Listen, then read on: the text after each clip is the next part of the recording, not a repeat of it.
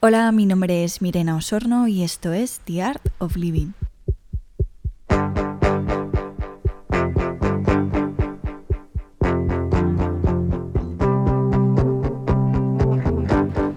Para este episodio vamos a hablar con Inés Urdaneta sobre el entrelazamiento cuántico, el paradigma holográfico y la teoría unificada. Inés es física en el dominio de la interacción luz-materia a escala atómica, molecular y de estado sólido. Podéis consultar su extenso currículum académico en la descripción de este episodio. También podéis encontrar una serie de enlaces que os pueden ayudar a comprender mejor todos los temas que hemos abordado. Pues Inés, había pensado como con la excusa de Oppenheimer, que se ha puesto ahora la película, se ha estrenado la película y la gente ha podido conocer a, bueno, Einstein ya todo el mundo lo conoce, pero a Bohr igual no, no tanto. Em, para, para, a modo introductorio, me parecía interesante hablar de, del debate que había entre ellos dos. Eh, me parecía como un buen punto de partida para poder explicar un poquito a la gente que no conozca tanto de, de física cuántica o de qué va todo esto. Eh, como para, a modo de introducción, me parecía, me parecía lo más fácil. Ay, qué bonito. Bueno, me encanta y además, como dices, pues muy con el momento, ¿no? Con el momento, sí. sí, tal cual. Yo, bueno, de hecho no hace mucho, eh, vi la película hace como dos semanas. Sí. Y pues siempre es muy impactante, ¿no? Es muy impactante. También la vi hace poco y me, me hizo ilusión ver todo esto en pantalla, la verdad. Sí, sí, sí. Este, mm, sí, bueno, en fin, que el, bueno, la, la historia eh, muy a grandes rasgos mm. entre, entre, digamos, lo que era la relación de Einstein y Bohr. Eh, bueno, Einstein, primero que nada, mucha gente no sabe, pues, pues es uno de los padres de la mecánica cuántica, ¿no? Mm. Eh, a él siempre lo, lo, relacionan, lo relacionan es con la escala, digamos, de la, de la gravedad, la relatividad, ¿no? Todo esto. Mm pero en realidad él es de los padres de la mecánica cuántica, él, él está en todo. Sí. es, es, una persona que realmente impactante como la intuición que tiene para la, para la física, ¿no? Porque abordó, bueno, la, la, escala cuántica, la escala relativista, bueno, la teoría, gracias a Elia Minkowski este, sale toda esta teoría relativista, entonces, bueno, pero el, el hecho es que cuando sale la teoría, digamos, atómica, con, con eh, porque eh, Einstein participó, pero fue más que todo para lo que fue la cuantización del campo electromagnético, ¿no? La definición del fotón como tal, que fue gracias al efecto fotoeléctrico, que es la razón por la que él gana el Nobel, eh, Albert Einstein, ¿no? Entonces, a mucha gente le sorprenderá saber que él no ganó el Nobel por, no se le otorgó el Nobel por la teoría de la relatividad, sino por el efecto fotoeléctrico, ¿no? Que es donde él, este, logra resolver, digamos, eh, unas observaciones experimentales que son las del efecto fotoeléctrico y para ello eh, hay que, digamos, este, eh, hacer que la interacción tuviera que ver con un intercambio discreto de energía, que es el fotón, este, bueno, y eso también, por supuesto, muy relacionado con la teoría, con, el, con la teoría de Max Planck, ¿no? Y, el, y, la, y la manera como la que Max Planck resuelve eh, lo que fue conocido en su momento como la catástrofe ultravioleta, ¿no? que, fue, que es la, el inicio, digamos así, de la mecánica cuántica. ¿no? El padre de la mecánica cuántica es Max Planck y Einstein es uno de los, de los padres junto con Planck y Bohr y todos ellos. ¿no?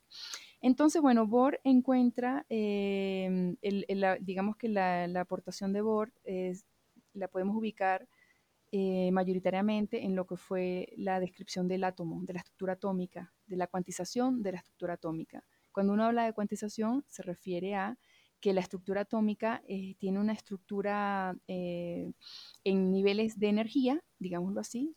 Los, los, electrones, vamos a recordar así muy brevemente lo que es el átomo, el más básico, el hidrógeno, se conforma de un núcleo, que es el protón, un protón, y, el, y lo que sería el electrón a su alrededor. Y las personas también este, quizás no están al tanto, pero esos, esos dos elementos, el protón y el electrón, no están a la misma escala.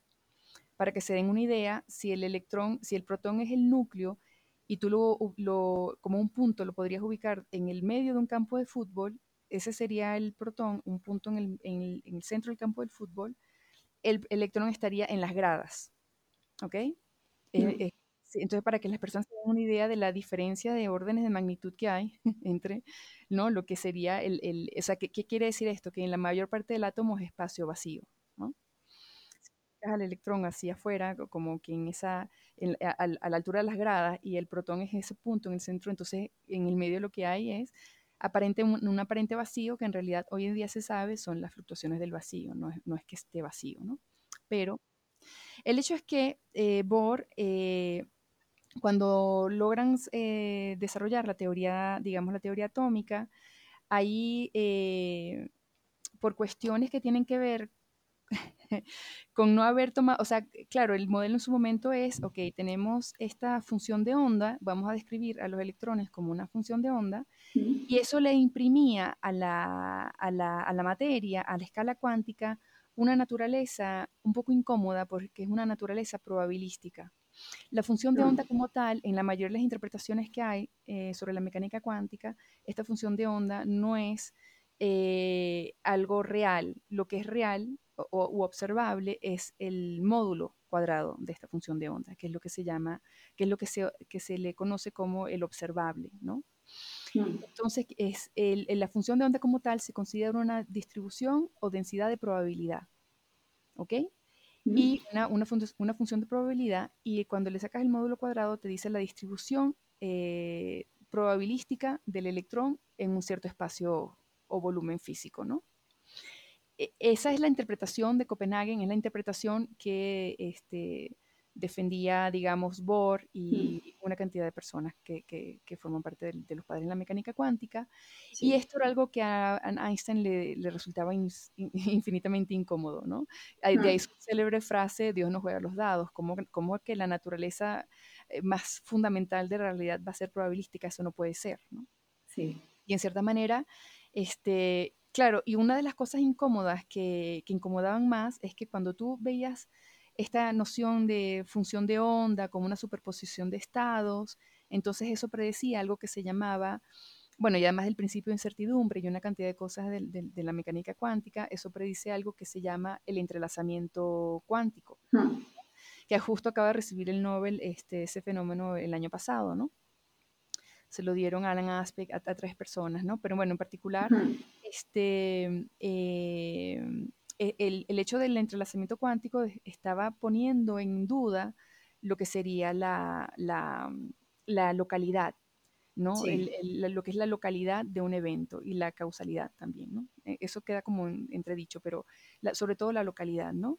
Es decir, que un evento esté realmente localizado. ¿A qué se refiere el entrelazamiento cuántico? Bueno, él dice que el entrelazamiento como tal es una predicción que hicieron Albert Einstein, Podolsky y Rosen para tratar de deslegitimizar a la mecánica cuántica, ¿no?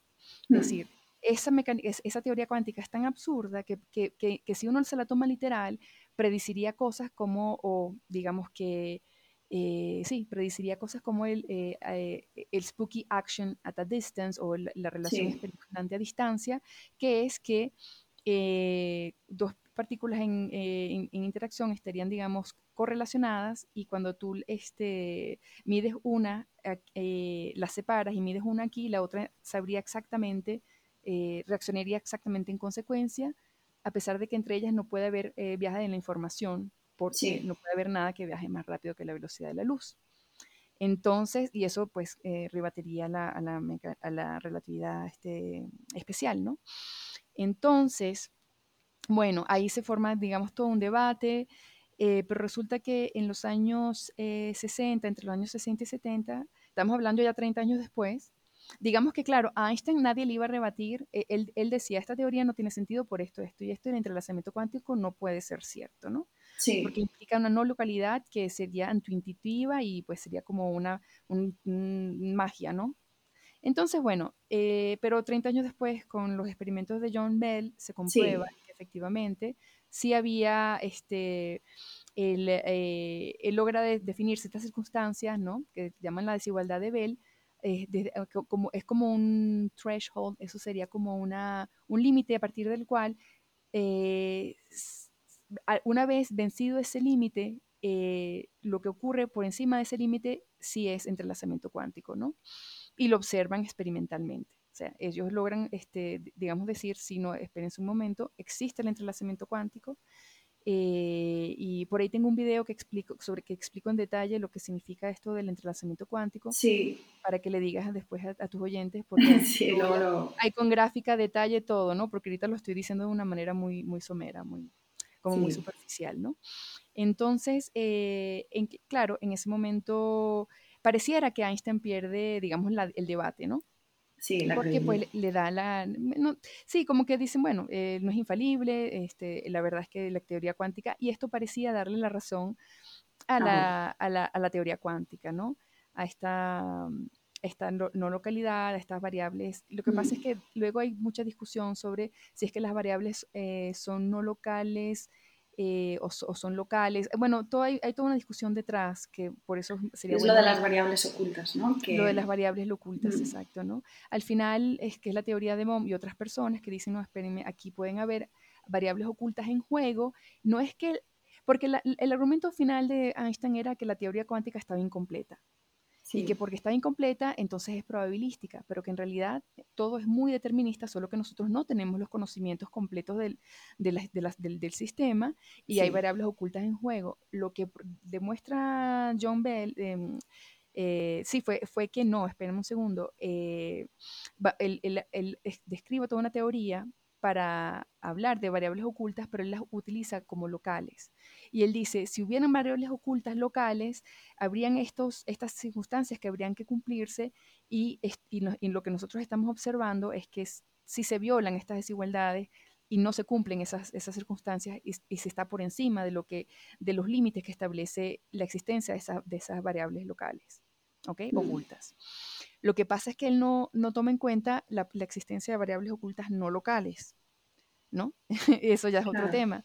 Pero bueno, las Quizá por eso lo, lo rechazó Bohm al final, porque yo eso no lo, no lo, terminaba de entender, pero como que él al principio estaba interesado, pero luego como que descartó un poco lo de las variables ocultas. Sí, sí, al final se descartó y pues eso digamos que le daba la, la legitimidad eh, probabilística, ¿no? Eso como que ya mm. entonces definía que efectivamente la naturaleza de la realidad eh, eh, desde a la escala de lo más fundamental es netamente probabilística, lo cual es muy antiintuitivo, ¿no? Realmente es muy, si uno lo ve, es muy antiintuitivo. Pero bueno, finalmente, eh, entonces, claro, y parecía decir que la teoría cuántica estaba completa, ¿no? Que estaba mm. completa y que, y que, bueno, que Einstein había perdido ese debate. lo que pasa es que el, tema con Einstein es que, bueno, yo sigo pensando que eso no le quitaba la razón a Einstein. Lo, que, lo único que parecía, parecía decir simplemente que no habían encontrado todavía, eh, porque nosotros en la teoría que nosotros manejamos, en el equipo con, el que yo trabajo, efectivamente, podemos ya demostrar que la ecuación, la, la, ecuación de Schrödinger está incompleta porque no incluye al, al término a lo que son las fluctuaciones del vacío, que son lo que sería la fuente de la energía, de la masa y de, las fuerzas, ¿no? Claro, cuando tú, claro, y si no las incluyes, porque desde primeros principios, entonces vas a tener una teoría que es incompleta. Y, es, y de ahí la, lo que se interpreta como la noción probabilística, todo eso deriva de una teoría que está incompleta. Este, ¿Qué sería la teoría cuántica? Porque no estás incluyendo las fluctuaciones del vacío. En la ecuación de Schrödinger no están incluidas, ¿no? Este, que es la razón por la cual eh, uno va a tener, bueno, aquí son detalles técnicos que quizás no valen la pena entrar en detalle, pero toda la interpretación del número imaginario, hay que poner un número imaginario en, una, en, uno de los lados de la ecuación, lo que llama a tener que usar, esa es justamente el, el, origen del, de, de, tener que sacar el módulo cuadrado, que es lo que te da este, el valor que sería real, no puede ser un número imaginario, tiene que ser un número real. Entonces todo eso deriva de, este, de, ese, de esa mm, de, esa incompletitud en la ecuación de Schrödinger. En la ecuación de, que, en la ecuación de Dirac es diferente, bueno, eso ya sería otro tema. Entonces, total que a lo que voy es que eh, la teoría, el, mecanismo del, entrelazamiento sí está predicho por la mecánica cuántica, pero no se explica su origen. No se explica. El origen del, del entrelazamiento cuántico no se explica. Es como algo que está ahí ad hoc, pero no se puede explicar. Por eso, básicamente, es por lo que los dos tenían en parte razón. Exactamente, eso. Exacto, es a lo que, a lo que voy, que en realidad no fue que le quitaron la razón, porque lo que quería entender era el mecanismo, ok, sí es algo que predice la mecánica cuántica, pero ¿por qué? Tú puedes decir, bueno, porque las funciones de onda este, están, están solapadas y no sé qué, sí, pero eso no explica realmente qué es lo que está ocurriendo detrás, no explica el mecanismo. No hay mecanismo que explique el entrelazamiento cuántico. ¿No? Entonces, este, eso es lo que, lo que, entonces, claro, al final de cuentas, es entre tantos otros este, ¿no? debates que tenían ellos como, bueno, como colegas, pero en particular ese fue como el más importante, ¿no? Que, y es aclarar un poco eso, ¿no? Primero que Einstein fue uno de los padres en la mecánica cuántica y que no es que eh, le hayan quitado la razón, no, simplemente los dos tienen todavía este, parte de la razón. Vale, simplemente falta, faltan todavía... Faltan datos, falta, falta completar la teoría. Y eh, bueno, sí, y esa interpretación probabilística se conoce como la interpretación de Copenhagen, ¿no? Mm. Es la, es, así es conocida como la interpretación de Copenhagen de la mecánica cuántica, que es la predominante, pero no es la única. Hay, muchas otras. Sí, y mm, claro, de ahí, a partir de John Bell, hasta donde tengo yo entendido, em, porque la física cuántica ahora mismo se habla mucho, pero a mí siempre me llama la atención que, bueno, aparte de que la mayoría de gente quizá, los que no, no somos físicos, nos cuesta igual un poquito más entender luego cómo, no solo ya todo el tema de las fórmulas y demás, sino luego cómo se aplica eso a, a, la, a la, vida, ¿no?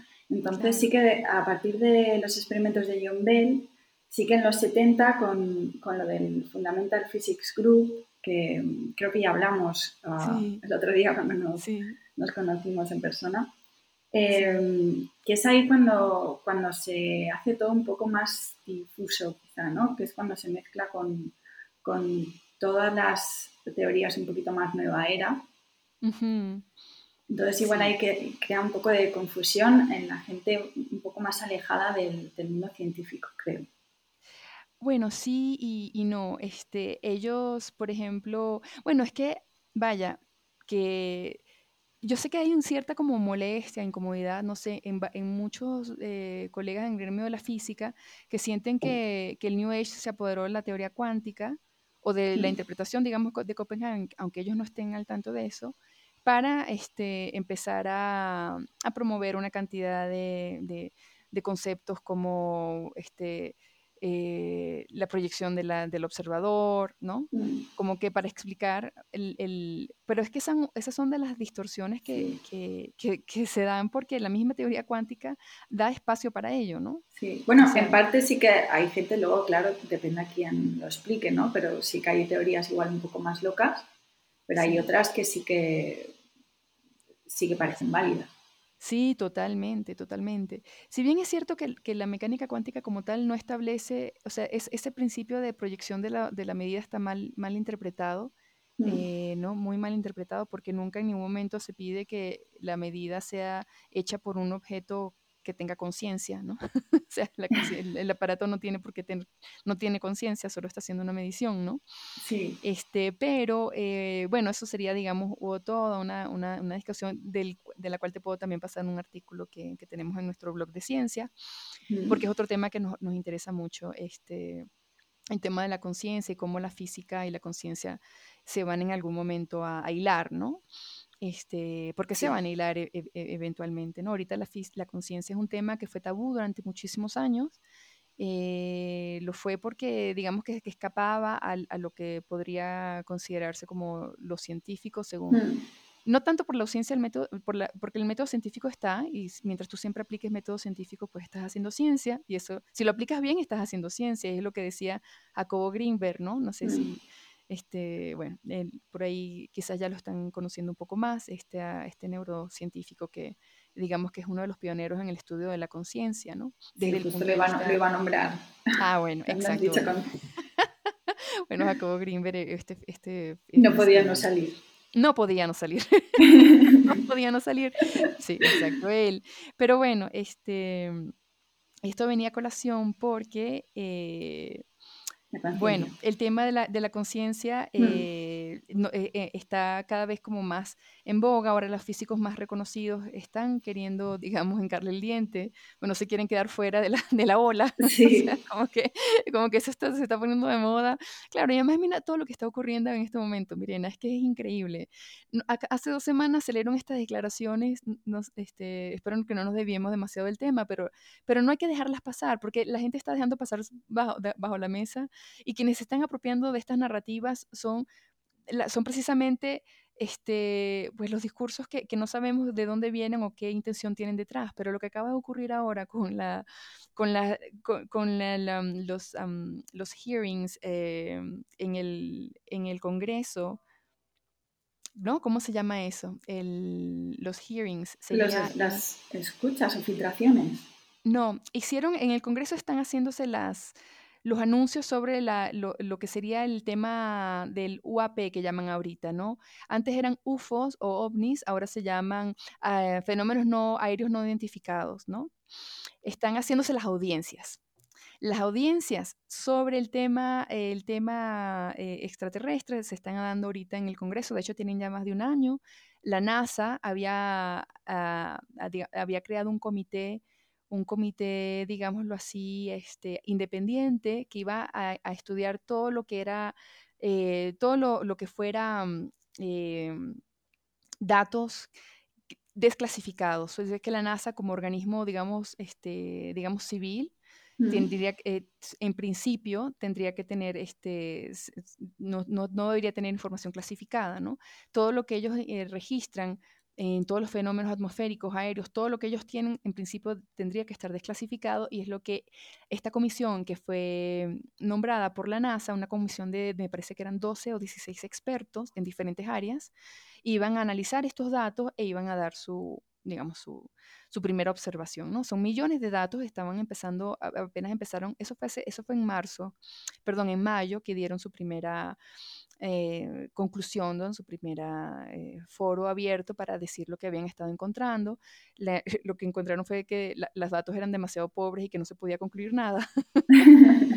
y un mes más tarde, vaya, ¿no? Y un mes más tarde o dos sale, eh, salen estas declaraciones, estas audiencias en el, en el, en el, en el Congreso americano, en el que prácticamente este, David Grush eh, junto con otras dos personas, dicen que no solo han estado aquí, sino que tienen muestras biológicas y tienen las naves, o sea, me explico. vaya, y a mí todo este tema me interesa, por supuesto que el tema eh, de por sí nos tiene que interpelar a todos, pero a mí lo que más me importa es, vaya, si existen estas otras civilizaciones, Qué, comprensión tienen ellos sobre la naturaleza de la realidad, cómo entienden ellos a la ciencia, cómo se entienden ellos en, el universo, esa es la parte interesante, la que a mí más me conmueve, ¿no? Cómo, cómo es su tecnología, es que tienen diferencias entre, eh, en la ciencia de la conciencia, es que todo eso es lo que a mí se me haría súper enriquecedor, ¿no? Este, y desafortunadamente el debate está quedando en un tema de seguridad nacional y, y quién sabe qué, qué, tinte político vaya a tener esto detrás, ¿no? Pues Estamos claros que hay un problema eh, muy grave de, por medio porque una de dos, si, existe, si es tecnología terrestre, bueno, ¿dónde está esa ciencia que avala esa tecnología? Porque eso rebate, digamos que no, eh, no coincide con nuestra física, vamos a ponerlo así, ¿no? o sea, la, la, física que se enseña en los colegios, en las universidades, no es esa. Entonces, a ver, si desde 70 años han estado haciendo esta tecnología, ¿por qué esa ciencia ha estado clasificada, vamos a llamarla así, si es que fuera humana? Eso, es un, tema político gravísimo, porque entonces, ¿dónde quedó? Eh, o sea, ¿dónde están yendo a parar los, los impuestos? ¿Por qué estamos trabajando en una ciencia obsoleta? ¿Por qué la mayor parte de los ingresos y las mentes brillantes y todo esto está yendo a parar a una ciencia obsoleta? ¿Sí me explico? O sea, es grave. bueno, ahí es que Estados Unidos tiene, bueno, ya nos estaríamos metiendo en otro tema, pero es un poco como lo del caso de Greenberg, ¿no? Sí, sí, un poco, eh, sí. Que no, no, me gusta a mí tampoco eh, todo el tema de las de las conspiraciones, teorías de la conspiración y demás, pero sí que es verdad que Estados Unidos con, con, el tema de la información y, la CIA y todo eso eh, da un poco de miedo. Da un poco de miedo porque esto es como un callejón sin salida, ¿no? Disculpa que, que nos hayamos metido en este, sí, este no, por eso no lo puedo dejar. No, porque es que sería, vaya, esto es algo muy serio que ocurrió en el Congreso, estas declaraciones fueron muy serias, las personas que están dando estos testimonios son de del mayor alto rango, o sea, no te puedes imaginar más alto rango que este, y están contradiciendo lo que dice la NASA y, y están poniendo dos escenarios, ambos muy graves para, ambos muy graves, porque si, si, existe esta ciencia, ¿dónde está? Porque no se enseña. Y si no es nuestra, si no viene de afuera, porque no se dijo, me explico. O sea, es como un callejón sin salida por donde tú lo veas. Entonces, y, y, estamos hablando de cosas que son oficiales, que ya están admitidas en el mainstream. Entonces, como que digamos que no, eso lo dejo como para que, bueno, para que nos demos cuenta de que estamos pasando por un periodo muy interesante y, sería, y es una pena que yo no veo eh, como que a las personas involucrándose, como que sienten que estos temas no nos pertenecen. ¿Me explico? También a veces igual se tratan de una manera como si fuesen puro entretenimiento, ¿no? Como hay ciertos temas eh, más paranormales, al menos en España, sí que a través de un programa que se llama Cuarto Milenio, a veces eh, quizá tengan buenas intenciones los que hacen el programa, pero lo tratan de una manera que parece que están haciendo cine de género. Sí, eh, sí exploitation. Entonces, eh, claro, luego la gente tiene una manera un poco casi irónica de, relacionarse con estos temas. A mí personalmente me molesta un poco. Sí, es un poco delicado, es triste también, pero Sí, pero bueno, ya no, no. Entonces, entrando en, el tema, digamos, de la ciencia como tal, el tema de la, de la digamos, el, aumento de, la, de nuestras capacidades tecnológicas, el aumento de una cantidad de, de, nuestra capacidad de, bueno, de, muchos aspectos, hace que el tema del estudio de la conciencia ya no sea tan fringe, ¿no? Ya no esté tan al borde, sino que ya sea algo que está aceptado como un área de estudio eh, perfectamente plausible y aceptado por por grandes eminencias en física, ¿no? Sí. Penrose, ahorita muchos están implicándose, ¿no? En el tema del estudio de la conciencia porque entendemos que es un tema eh, neurálgico, ¿no? Un tema neurálgico y fundamental. Y, y, ahí, por supuesto, que ya este, se abre un poco más el panorama, se abre un poco más. A, Penrose y tal, hemos hablado de, de Greenberg. ¿Quién, ¿Quién, de todos estos, bueno, Greenberg supongo, por supuesto, pero quién de, todas estas, de, todos estos científicos que ahora se están un poco como metiendo en este tema, quién crees que está como más acertado? ¿Quién, crees que es más acertado? Porque hay, hay veces que hay algunos que no los termino de entender muy bien como por dónde se están acercando al tema o, o, o, hacen que el tema parezca un poco más confuso de lo que igual ya, ya puede ser. Sí, es Fíjate que a mí me pasa un poco que no resueno con casi ninguna de las, eh, de las propuestas que hay sobre mm. la mesa. ninguna. El tema de, por ejemplo, lo que dicen Stuart, eh, eh, Hammeroff, Stuart Hammeroff y Penrose, por ejemplo, ¿no? Esa tiene mucho, está basado mucho pues en el tema de fenómenos cuánticos en los microtúbulos. Diría que ella em, es como, claro, está muy eh, basada en la parte biológica, pero están considerando la posibilidad de que haya un campo de, como de, de en algún momento van a, van a, perdón, van a tomarse con el, con el, con esa, se van a topar, digamos, con, con el tener que, digamos, admitir en, en, algún momento que existe un campo de información en el cual Mm. nosotros estamos eh, inmersos, ¿no? Y del cual nosotros este, eh, extraemos algún tipo de, información, ¿no? De ahí eh, extraemos, que es un poco lo que propone desde hace mucho tiempo este biólogo Rupert Sheldrake, ¿no? Sí. su campo morfogenético, morfogénico, ¿no? Le dicen. Y sí, em, por ahí nosotros, de hecho yo creo que de todas las teorías la que, la que a mí más me, me, me convence, por decirlo así, y será porque estamos trabajando en ella, yo la conozco muy bien, es la que vamos a manejar nosotros cuando sacamos, eh, una vez que saquemos la primera parte del, trabajo, que es la parte que tiene que ver con la física, ¿no? Con todo el, eh, mm. es una teoría de campo, una teoría de campo unificado, ¿no? que completa, digamos, todo. Lo que hace esta teoría es, digamos, eh, ordenar las piezas del rompecabezas, porque muchas ya están ahí, ¿no? Mm. Pero sí hay una pieza clave que se encuentra, que es la que permite ahora sí poner todo el, rompecabezas completo y en orden, ¿no? Organizar todas las piezas del, todo, dónde entra la, termodinámica, lo que es la entropía, todas estas preguntas que nosotros no entendemos, el origen de la negentropía, por ejemplo, o e, esa, esa, ausencia, e, eso, eso que uno deslegitima o de alguna manera no, no, no toma en cuenta dentro del... Eh, oye, una, una, si se alcanzó a escuchar este, bueno, eh, yo estaba eh, explicando. Estabas empezando. Estabas, ah. Simplemente la habías nombrado. Ah, bueno, ok, entonces perfecto. Entonces, esta teoría unificada, digamos que tiene, senta las bases. Claro, al, al tú poner, digamos, este rompecabezas de manera más clara, en donde las piezas ya están en su lugar, en donde lo que es eh, complejo tiene que estar donde, donde es complejo y lo que es simple, donde va lo simple y no como es ahorita. No, porque en la, teoría en, principio que utiliza, eh, eh, que va a mostrar lo que sería una ley de escalamiento universal, que básicamente lo que dice es cómo, cómo lo más pequeño va formando lo más grande, ¿no? O sea, cómo se, va, hmm. cómo se van estructurando estas, estas, estos sistemas cada vez más complejos. Por supuesto que esto sienta las bases para no solo la física, sino también para la química, para la biología y eventualmente para tener un sustrato desde el cual explicar, digamos, la conciencia, ¿no? Claro. Explicarla de una manera mecánica, o sea, mecánica, pues sí, de alguna manera mecánica. ¿Por qué? Porque esta, una vez que se completa este rompecabezas, este, podemos darle una, un mecanismo al entrelazamiento cuántico, por ejemplo.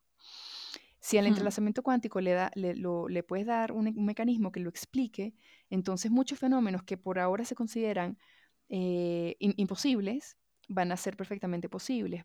Spooky, por ejemplo, como decía el spooky, resulta que el spooky va a, dominar el panorama en cierta manera, en, el sentido en que el, desde la física, digamos, predominante, el entrelazamiento cuántico es algo que ocurre de manera, pues así como muy eh, anecdótica y en algunas circunstancias muy extremas, ¿no? Sí. Pero eso cada vez se ha ido, eh, digamos, desmintiendo cada vez más. ¿Por qué?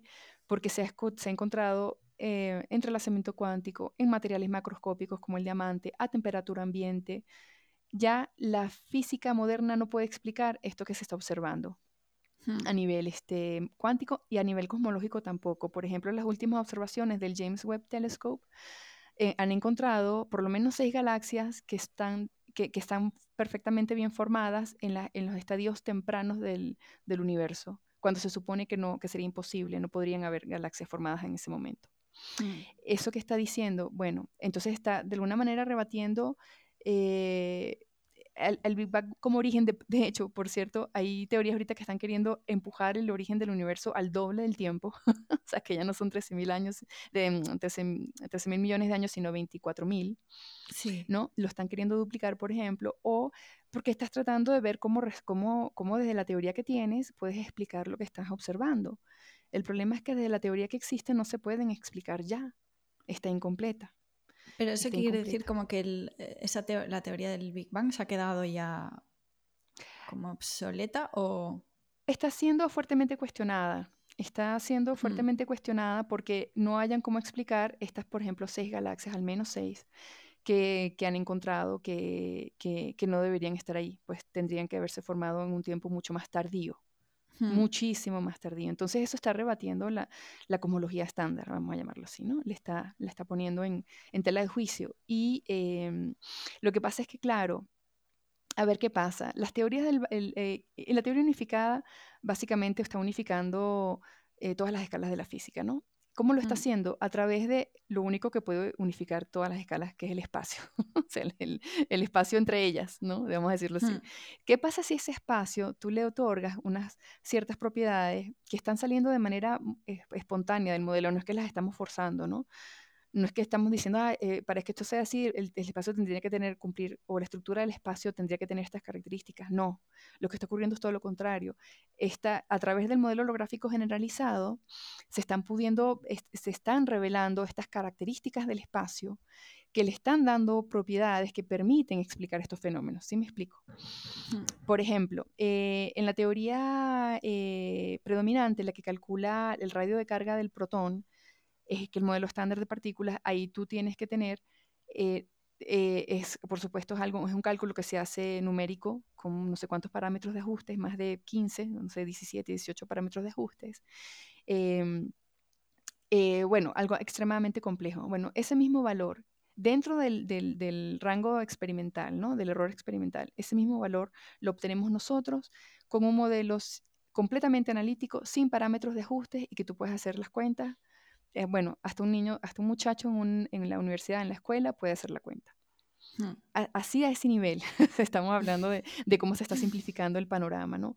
¿Qué, qué, produce esto? Bueno, primero, eh, supongo que produce un shock, ¿no? Si alguien que, sea de, estos medios muy eh, complejos en la física escucha esto, dirá, bueno, no, esto ¿qué es esto de que me están hablando, no? Como esto no es, no, ya no es Vox Populi, no es la teoría oficial. Bueno, ya esos son otros temas, pero el hecho es que esto lo predice de manera, es más, para ir más lejos, cuando este cálculo lo, terminó eh, nuestro director de laboratorio que se llama Nassim Haramin, cuando él lo terminó, todavía no habían salido los nuevos valores experimentales del, del, radio del protón, con lo cual él pensaba que su cálculo estaba incorrecto. Hasta, este, ese punto. Cuando él obtiene sus resultados, él ve que sus resultados dan 4% menos que lo que estaba registrado en Codata, que es el, el digamos, el, sitio web en donde están los valores aceptados para todas estas constantes eh, fundamentales, ¿no? Se llama el hmm. CODATA. El eh, CODATA Values se llama, los valores CODATA. Bueno, él ve que su valor da 4% menos y dice, bueno, mi cálculo está equivocado. Justo al poco tiempo salieron los resultados, los nuevos resultados experimentales que trataban del, del radio de carga del protón muónico. Eso quiere decir que el, en lugar de tener un electrón, tenía un, eh, eh, bueno, eso es todo, no, no, entremos en esos cálculos, en, esos detalles, pero el hecho es que ahí vieron que, efectivamente el, protón tenía 4% menos de, radio, lo cual es muchísimo en la escala cuántica, es muchísimo. Y entonces esa, esa crisis se conoció en su época como la crisis, la crisis del electrón, del, del protón. Sí. se llamaba así, y, tuvo a la gente, a los científicos muy consternados porque 4% de diferencia a la escala cuántica es enorme, es mm. muchísimo. Entonces, ¿qué pasó? Bueno, este nacimiento se dijo, ah, no, espera, espérame, mi valor cae dentro de eso.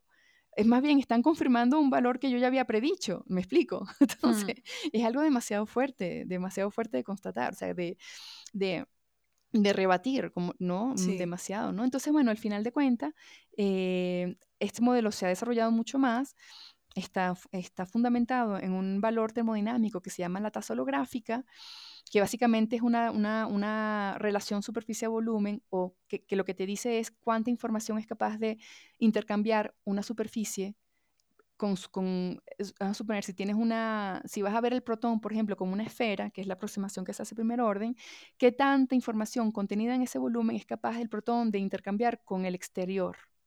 ¿Ves? Eso se llama, esa es la tasa holográfica, superficie-volumen. Y lo que hacemos es calcular esa tasa holográfica a todas las escalas y, todo da de una manera completamente, eh, no voy a decir trivial porque tampoco es así, pero muchísimo más, es muy directa, muy sencilla, muy clara y que te explica qué es lo que realmente es la qué, es lo que es la entropía, por ejemplo, ¿no? Que es un concepto que es tan complicado. ¿Cuál es el origen de la negentropía? Todos estos conceptos en la física que hemos escuchado y que son el entrelazamiento, eh, todas las áreas de la física se ven, se ven eh, eh, digamos, implicadas porque pues lo que antes estaba por separado ahora va a quedar en un marco muy unificado en donde se entiende cuál es, qué es lo que está jugando qué rol está jugando cada, cada concepto y cada pieza mm. dentro de este enorme concierto que, que, es la física unificada, ¿no?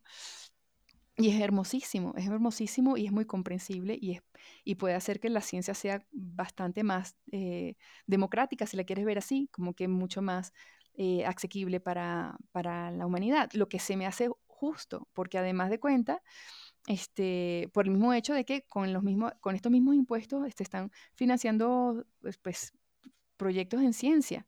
Entonces la mm. gente ni siquiera sabe en qué se están invirtiendo sus impuestos, ¿no? En qué proyectos en ciencia, porque no tienes, es completamente ajena a, uno.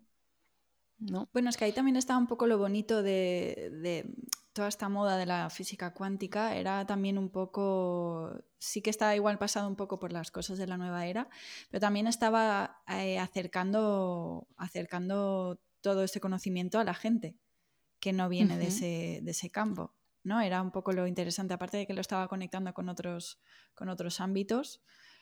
lo estaba bajando un poco a tierra, porque sí que es verdad que la gente de normal, la ciencia no sabe cómo, aparte del iPhone o de la tecnología que usen en su día a día, no saben la, ciencia igual cómo, cómo interfiere o cómo se manifiesta en su día a día.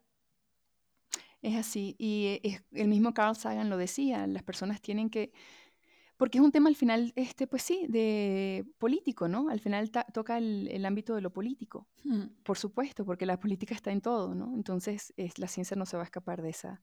Sí, no se puede separar. No se puede separar, ¿no? entonces al final de cuentas, eh, pues de eso estamos hablando. Y, al, y entonces es muy, es muy interesante porque desde esta plataforma, eh, por supuesto que la, la, la conciencia eh, pues ya puede ser abordada de una manera totalmente, digamos, científica.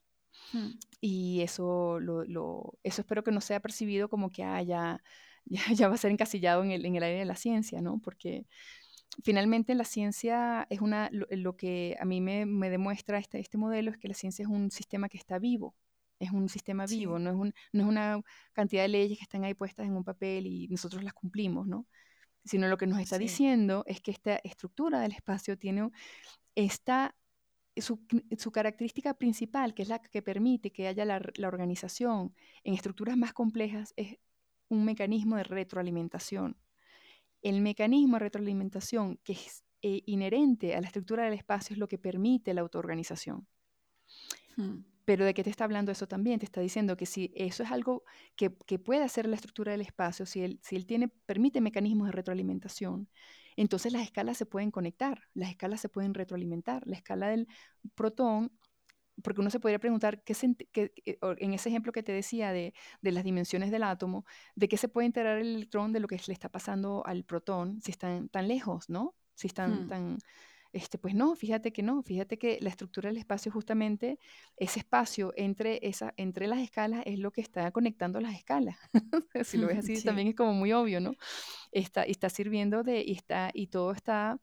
Mira, el ejemplo que a mí se me ocurre es este. Tú tienes, en, en YouTube tú puedes encontrar un video muy bonito en el que tienes una mesa y muchos eh, relojes que están como metrónomos que están descoordinados, ¿no? Eh, están todos a su, a su propia eh, frecuencia, ¿no? Pa, pa, pa, pa, Y la mesa, pero están sobre la misma mesa, y eso es importante, están sobre la misma mesa. Al cabo de un rato, tú, lo, tú empiezas y los pones todos desincronizados, ¿no? Ta, ta, ta, cada quien le das un, un, un, empujón diferente al metrónomo y cada uno está a su propia frecuencia. Al cabo de unos pocos segundos, no sé si medio minuto, empiezan ya a sincronizarse y al minuto ya están todos sincronizados. Uno diría, bueno, eso es magia, ¿no? Eso es la mesa, la mesa está sincronizándolos. Bueno, haz de cuenta, el espacio hace esa función. Él logra, ¿por qué? Porque hay un mecanismo de retroalimentación en el cual, este, que, es mecánico, que se, puede, que, que, se le puede seguir los aspectos mecánicos y, se, y entonces finalmente logra orquestar y coordinar algo que en principio se ve muy caótico y muy complejo. ¿Y esto por qué es importante? Porque la física predominante parte de la premisa de los sistemas aislados, cerrados y, eh, y aleatorios. Sobre todo la palabra aleatoria es fundamental en la, en la física moderna. Y no puede ser así. O sea, es imposible que, que el orden que nosotros vemos en el cosmos, que además abarca todas estas escalas que estamos viendo, hayan partido surjan del desorden. Eso es imposible. O sea, eso es... todas las teorías del caos estas que sí. Sí, y ahí sí que no, no creo que Dios juega los dados, como decía. no, porque no me cuadra. No. Sin ser yo experta. No, lo, lo, que pasa es que, claro, esto, esto pone un poco eh, en entredicho esa visión mecanicista, ¿no? De que somos máquinas en un universo que es completamente ajeno a nosotros, en el que, me explico, en el que las cosas suceden como en un escenario. No, esto está diciendo que somos parte del escenario, o sea, que el escenario es parte nuestro, nosotros somos parte del escenario, este, y el universo en realidad se comporta como un ser vivo, o sea, como un, un, organismo viviente. Eso sería la conciencia, porque hemos nombrado la palabra, pero sí que a veces creo que está bien recordar un poco a qué nos estamos refiriendo con conciencia Em, para que los oyentes lo, se puedan situar un poco. Sí. Bueno, mira, la conciencia es un término que ha sido, que es difícil de definir Sí, es que es bastante complejo. Es complejo porque tendrías que definir el marco de referencia desde el cual estás describiendo ese término, ¿no? O sea, todos los términos siempre son relativos a otros términos, ¿no? Claro. Entonces, eh, la conciencia, y además que en inglés se hace una distinción que en español no se hace. Sí, awareness, ¿no? Y awareness y el, self-awareness, exacto. Y el, el awareness como self-awareness, ¿no? Como yo estar consciente de mí misma versus la conciencia. Y además tenemos otro problema que si el pienso luego existo, este no.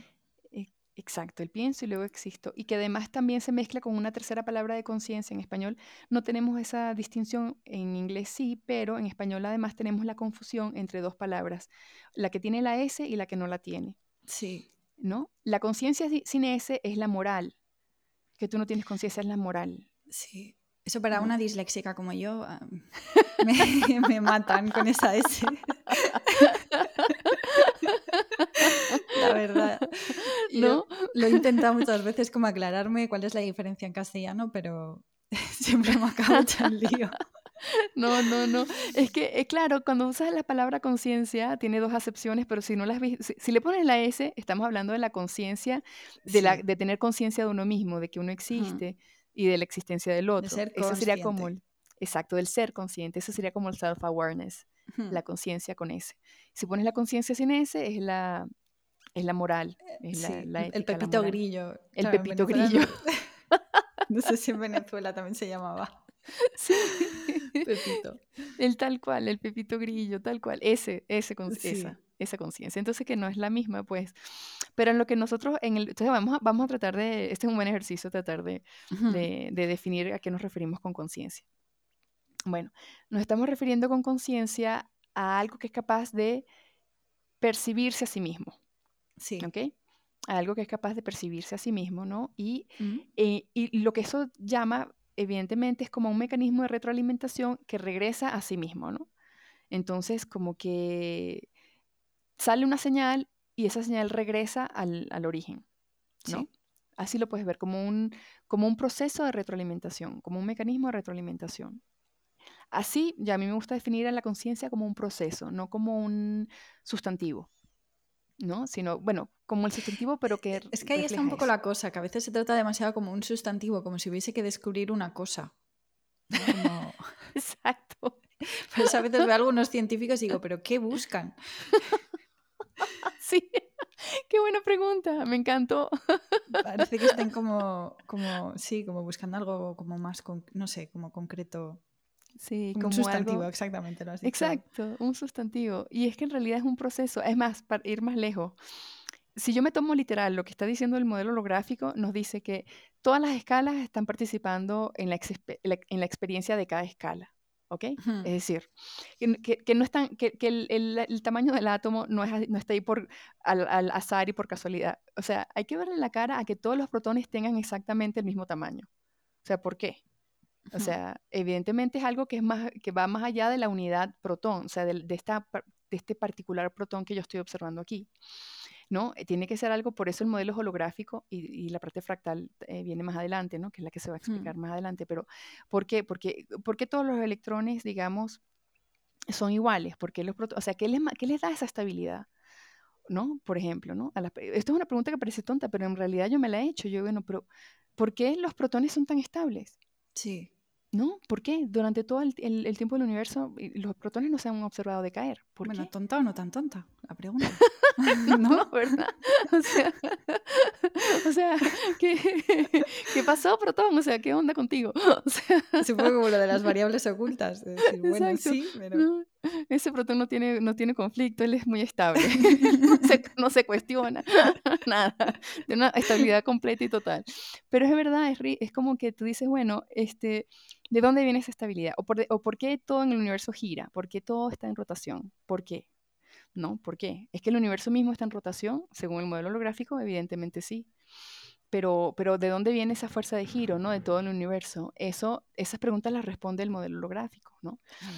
Entonces, eh, sí, mm, y, estábamos hablando de esto de la rotación porque, pues al final de cuentas, eh, en esto de la conciencia, eh, estábamos diciendo entonces que si yo lo observo como, si, todas las escalas se están retroalimentando de las otras, pues yo no puedo poner a la conciencia en ninguna en particular, ¿no? No puedo agarrar la conciencia hasta aquí, esta es la conciencia, pácata, no. Sin ir muy lejos, cuando esto está en el cuerpo humano, dicen que eh, está en la mente, en, el cerebro, porque ahí están las neuronas, porque no sé qué, bueno, pero es que se han encontrado neuronas en el corazón y en los intestinos. Entonces, ¿dónde está la conciencia? Ahí va. Y esa además, además se sabe que un, un, elemento al que, digamos que se, lo pasan por, por, alto, como si tuviera ahí de, otra vez, ahí como de, así como al espacio-tiempo le hacen lo mismo, al espacio le hacen la misma, así como lo, lo dan por alto, así como por sentado, lo mismo hacen con el agua. Ah, el agua. Y resulta que un sistema biológico sin el agua, o sea, no puede.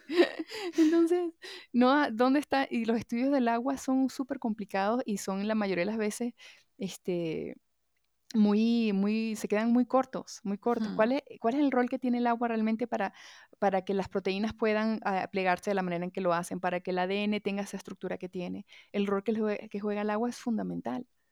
Es fundamental. Pero esa, cuando tú vas a ver las modelizaciones, yo que trabajaba en modelizaciones de, de dopamina eh, en superficies de dióxido de titanio, bueno, cuando lo hacía en, en, deshidratadas, superficies deshidratadas, eso, eso en realidad no es, no es real tú no puedes tener la molécula, decir, primero que no puedes tener una sola molécula, no, o sea, eso no es factible, o sea, me explico, realístico, no es realista.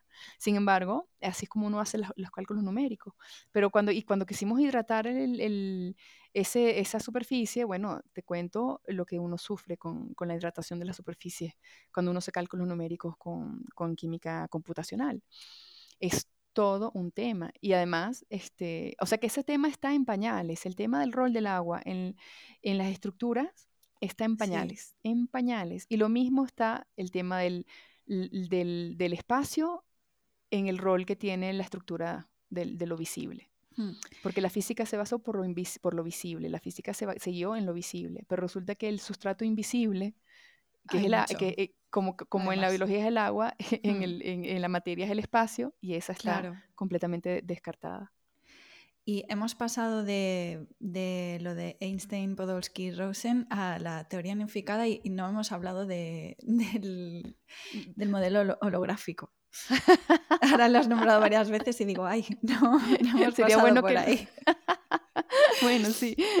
Para, más que nada para el oyente que, em, que entienda un poco como de, de, todo lo que hemos hablado al principio de, de mm, del entrelazamiento cuántico y tal, actualmente, aparte de, confirmar los, eh, lo de la teoría de Bell, sí. Eh, todos esos experimentos, ¿cómo, cómo se llega al, al, a la teoría holográfica?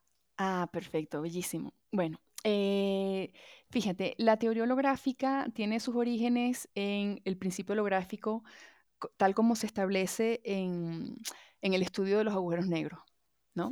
Existe una cosa que se llama el principio holográfico, Gerard de Hoff, eh, Bekenstein, el, mismo Hawking, Stephen Hawking, este, digamos, eh, cuando se quiso entender qué eran estas criaturas, ¿no? Que, que, hasta no hace mucho no se creía que existían realmente, ¿no? También hay que ver eso. El agujero negro era una cosa que predecían las ecuaciones de campo de Einstein, pero que nadie creía que realmente pudieran ser ciertos, ¿no? Como se pensaban como un artificio matemático del modelo y ya. El mismo Einstein lo, lo pensaba. Entonces, claro. Confirmaron creo que en los 60, puede ser, o en los 50. Entre los, sí, en los 60, 70, pero la confirmación más, más este, digamos, la que ya no dio lugar a duda fue cuando tomaron la primera foto de un agujero negro, que fue en realidad este, el, lo que se llama, se conoce como el, el, el, el telescopio horizonte de eventos, se llama. Teníamos que verlo. Sí. Teníamos que verlo, claro, para creer, ver para creer, Santo Tomás, tú sabes cómo es, hay que ver para creer. Entonces, claro, de ahí, de ahí, este, ahí es donde ya, ya fue como la confirmación absoluta y eso también, que fue lo que también permitió que el premio Nobel, el anterior, fuera a los agujeros negros, ¿no? Que es algo muy importante porque que le hayan dado el premio Nobel a algo eh, todavía que está en pañales, ¿no? Sí. este, es, muy importante, o sea, está queriéndonos decir algo, ¿no? Digamos, ¿no? Yo, uno que lee la, ahí la política entre líneas, este, bueno, nos dice algo. Entonces, el hecho es que eh, esta, mm, los agujeros negros como, nos, como son negros, no se sabe cómo abordarlos. Así, no, más allá del horizonte de eventos no se sabe, ahí se rompe la, la, el, el, tiempo, se vuelve el espacio, el espacio se vuelve, o sea, digamos que las coordenadas se, se intercambian y en la singularidad este, que hay en realidad dos singularidades, la que está en el centro, digamos, y la que estaría como en el, en el, en el, en el horizonte de eventos, estos eh, no se saben cómo tratar, hay, eh, eh, hay todo, se, se, nos complica la matemática, se complica la, física, todo se, se, hace, digamos, aparentemente inaccesible, ¿no? Entonces, pero bueno, gracias al principio holográfico que establece que la información queda de alguna manera guardada en la superficie o en el horizonte de eventos del agujero negro, Tú puedes no tener acceso al interior, pero sí estás teniendo acceso a su información a través de la superficie, ¿no? Hmm. Entonces, y a partir de ahí se establecen una cantidad, se establecen, bueno, teorías de agujeros negros, de la termodinámica, este, de una cantidad de cosas para los agujeros negros, ¿no? Este, pero el principio holográfico, lo que hace Nassim es generalizar ese principio, por eso se llama principio holográfico generalizado, ¿no? Hmm teoría holográfica generalizada. ¿Por qué la generaliza? Porque empieza a abordar no solo el contenido de información que está en la superficie, sino también la que está en el volumen. Ahora tú me dirás, bueno, pero me acabas de decir que esa es inaccesible. Bueno, tú puedes calcular, eh, para, ¿cómo puedes tú eh, saber cuál es el contenido de información en un volumen? Pues necesitas una unidad de energía y necesitas saber cuál es el volumen, ¿no? Mm. el volumen lo podemos estimar. Se, se estima con eh, observaciones astronómicas, se puede estimar. ¿Ok? El volumen de agujero negro se puede estimar. Y ahora, ¿cuál sería esa unidad de energía que tienes que usar? Bueno, esa es la pieza clave que Nassim encontró, que yo siento que él está siendo demasiado humilde al respecto porque lo que él denomina el PSU o el Planck Spherical Unit, que esa, esa unidad esférica de Planck en la traducción, eh, lo que sintetiza eh, o representa es mm a una, una representación esférica de las fluctuaciones del vacío, de una fluctuación del vacío. Y nosotros sabemos por la teoría cuántica de campos que el vacío es altamente energético eh, porque está lo que se llama la energía del punto cero. ¿no? Esa energía del punto cero, esta es, esta es la energía del vacío que te digo que han desestimado en, casi, en, la cuántica, en la teoría cuántica. Esto es una teoría, la teoría cuántica, por supuesto, fue desarrollada más adelante y, y la teoría cuántica cuántica de campos es una que va más profundo, ¿no? Es la que va, más, más, adentro de la teoría cuántica, ¿no? Este, y, ahí están la, y ahí están también la cromodinámica, la teoría cuántica de campos, la cromodinámica, todo eso está ya más como, más adentro, digamos, en el núcleo, ¿no?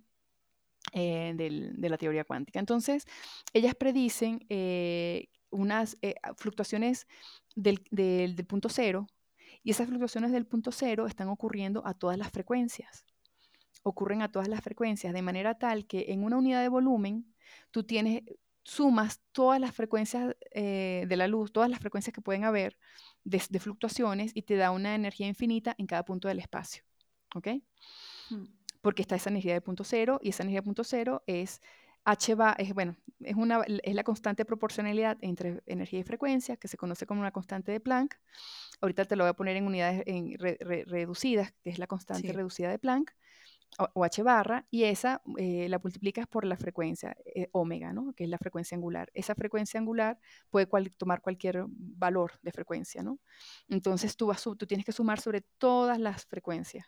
Cuando sumas sobre eh, el h barra omega, h barra omega 1, h barra omega 2, porque tienes que sumar todas las frecuencias, tienes un valor infinito de energía en cada punto del espacio, que, que, para lidiar con estos números infinitos lo que, hace, lo que se hace en la teoría cuántica de campos es algo que se conoce como la renormalización. Y en esa renormalización haces una, un cutoff o renormalización que es usando como límite el valor del, de la escala de Planck.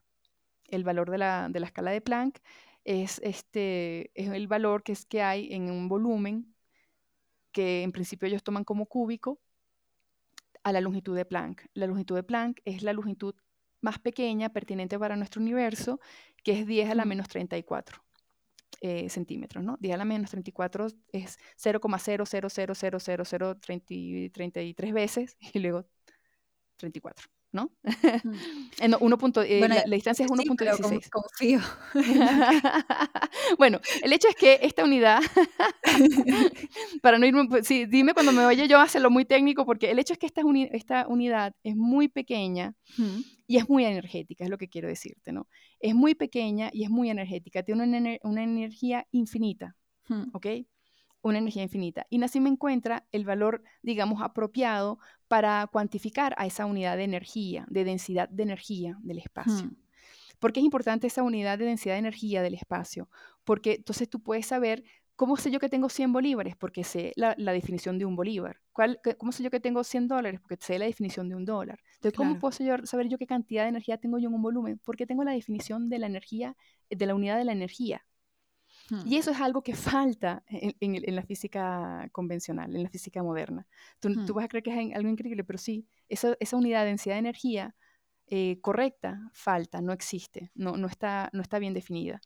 Con lo cual, si yo tengo esa unidad de energía correcta, que es una, una, manera, de alguna manera, de voxelar al espacio, de pixelarlo, de pixelar el volumen de, del espacio con estas unidades, entonces yo puedo calcular la cantidad de energía real que existe en un sistema esférico a primer orden, por ejemplo, ¿no?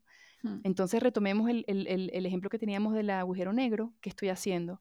Tengo el radio, del, conozco el volumen del agujero negro a primera aproximación esférica, le calculo cuántos, cuántas de estas unidades, ¿no? pequeñitas, infinitamente pequeños para el tamaño del agujero negro, le caben a ese agujero negro en ese volumen y tengo la cantidad de energía que tiene ese, ese agujero negro.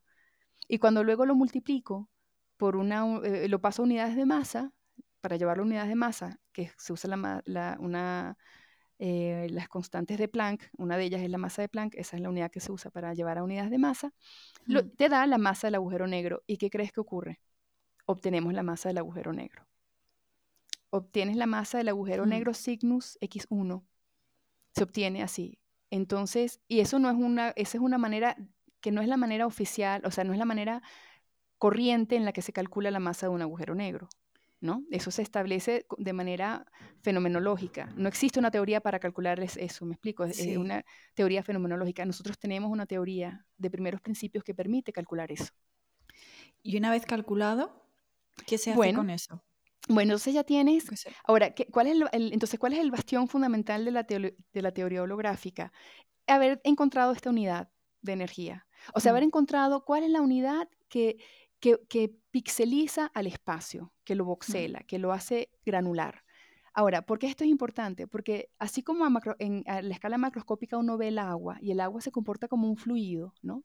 Continuo, que es lo que dice la teoría eh, de, Einstein sobre el, sobre el espacio como un continuo, ¿no? Un continuo que se deforma por la presencia de la masa.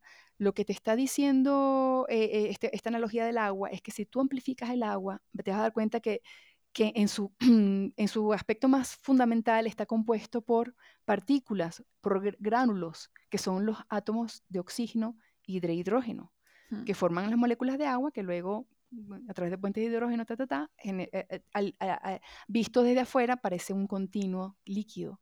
Pero si lo ves adentro, así con un súper, súper microscopio, en realidad está compuesto de gránulos, de la parte granular que son estas partículas. ¿no? Lo mismo ocurre con el espacio.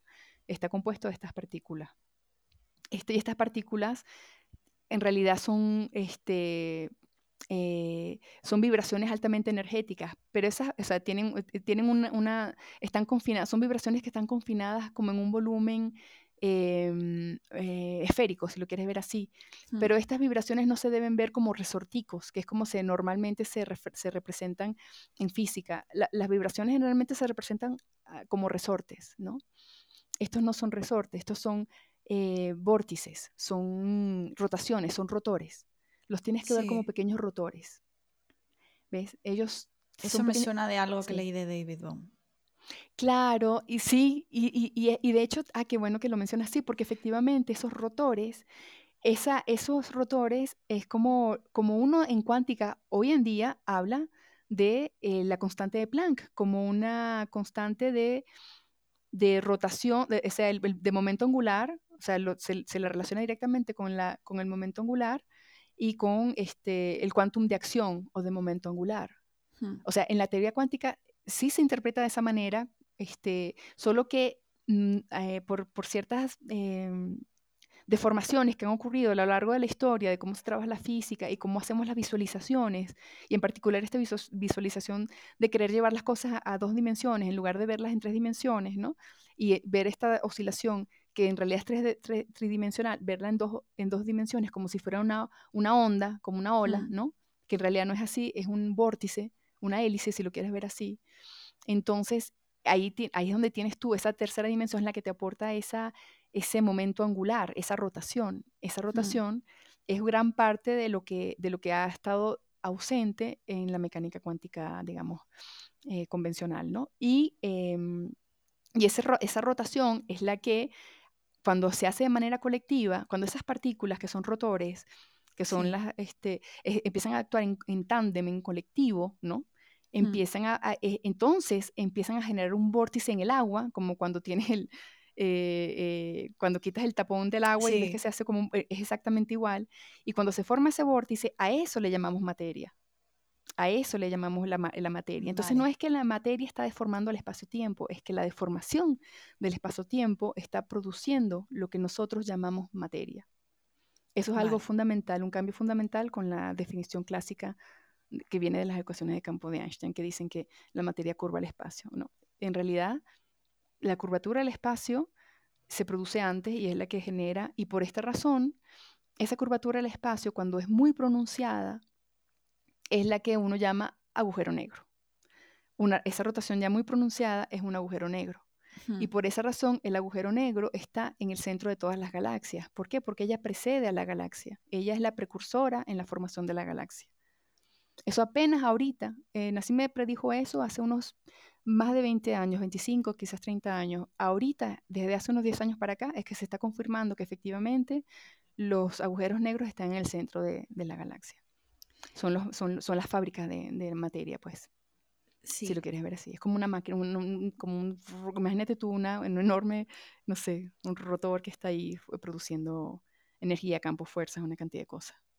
Claro, y puede ser que haya salido, es que lo escuché, pero como, como no sé cómo era, como que era lo que estaba al otro lado o algo así, como que ya había salido alguna teoría de eso. Es que no recuerdo bien. Como los agujeros blancos, como un, puede ser, sí.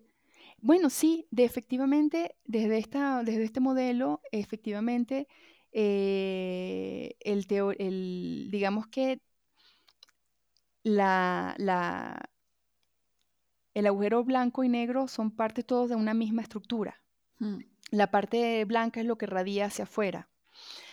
Fíjate, vamos a ir más lejos, este, esto es osado, pero vamos a ir más lejos con esta, con, esta capacidad que ahora tenemos de calcular la energía, ¿no? Ya tenemos nuestra unidad, nuestro caballito de batalla, esta unidad esférica de Planck, que es la que tiene, eh, digamos, eh, una, es, la unidad de densidad de energía del espacio, ¿ok? Hmm de la densidad de energía en el espacio es esta unidad esférica de Planck. Entonces, claro, si yo eh, tengo un volumen más grande a esa unidad esférica de Planck, yo puedo calcular cuántas unidades de esas hay en ese volumen, ¿cierto?